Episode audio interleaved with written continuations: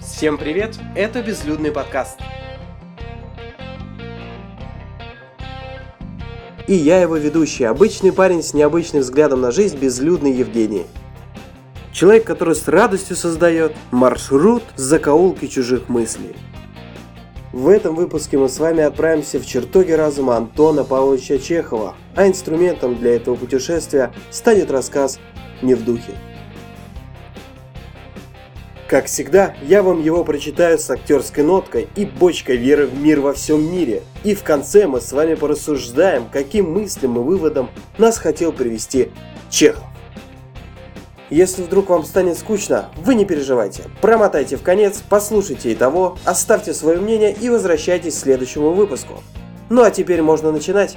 Поехали!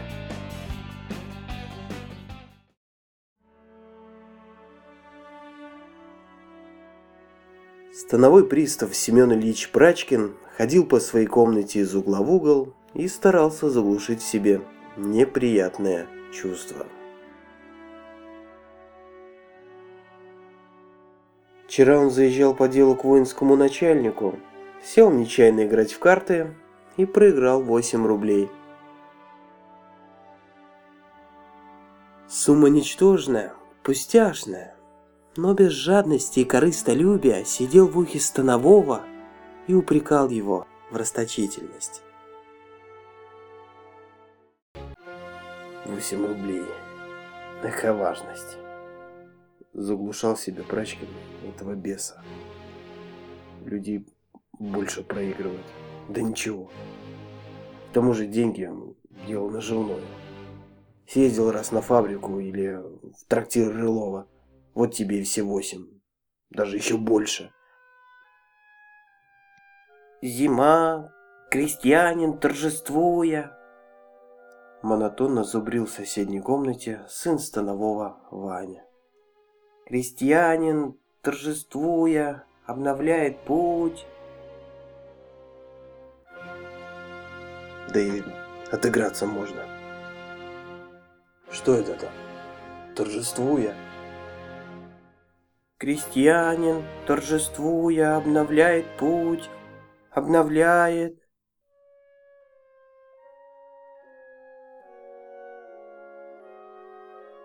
Торжествуя продолжал размышлять Прачкин. Лепить бы ему десяток горячих. Так не очень бы торжествовал. Чем торжествовать, лучше бы подать и исправно платил. Восемь рублей. Какая важность. Не восемь тысяч, всегда отыграться можно. Его лошадка, снег почуя, снег почуя, плетется рысью как-нибудь, еще бы она скач понеслась. Рысак какой нашелся, скажи на милость. Кляча, кляча и есть. Нерассудительный мужик рад с пьяну лошадь гнать. А потом как угодит прорубь или маврак, тогда и возись с ним. Поскочи только мне. Так я тебе такого скибидара пропишу, что лет пять не забудешь. И зачем это я с маленькой пошел? По детству за треф не был бы я без двух.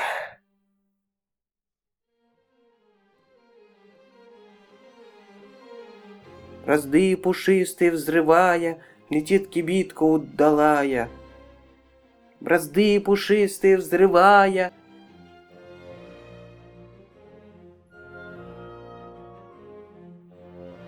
Взрывая, бразды взрывая, бразды. Скажи такую штуку. Позволять же писать, прости господи. А все десятка в сущности надела. Принесли же ее черти не вовремя. Вот бегает дворовый мальчик, дворовый мальчик в салазке жучку посадив, посадив.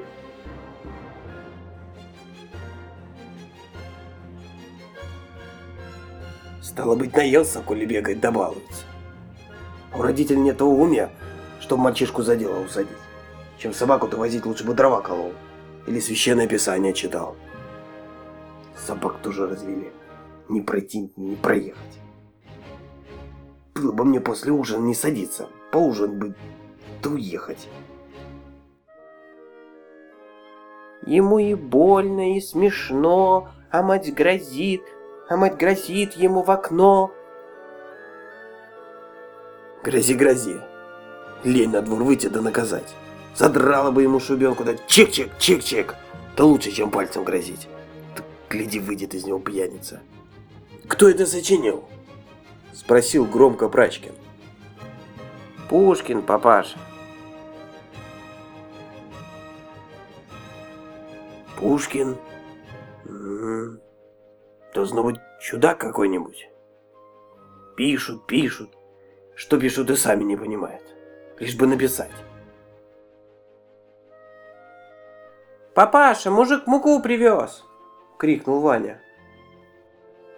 «Принять!» Но и мука не развеселила Прачкина. Чем более он утешал себя, тем чувствительнее становилась для него потеря. Так было жалко восьми рублей, так жалко. Точно он в самом деле проиграл восемь тысяч.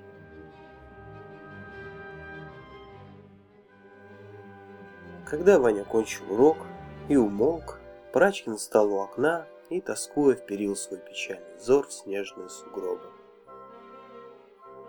Но вид сугробов только растеребил его сердечную рану.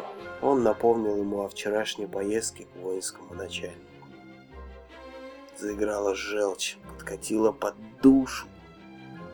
Потребность излить над чем-нибудь свое горе достигла степеней, нетерпящих отлагательств. Он не вынес. «Ваня!» — крикнул он.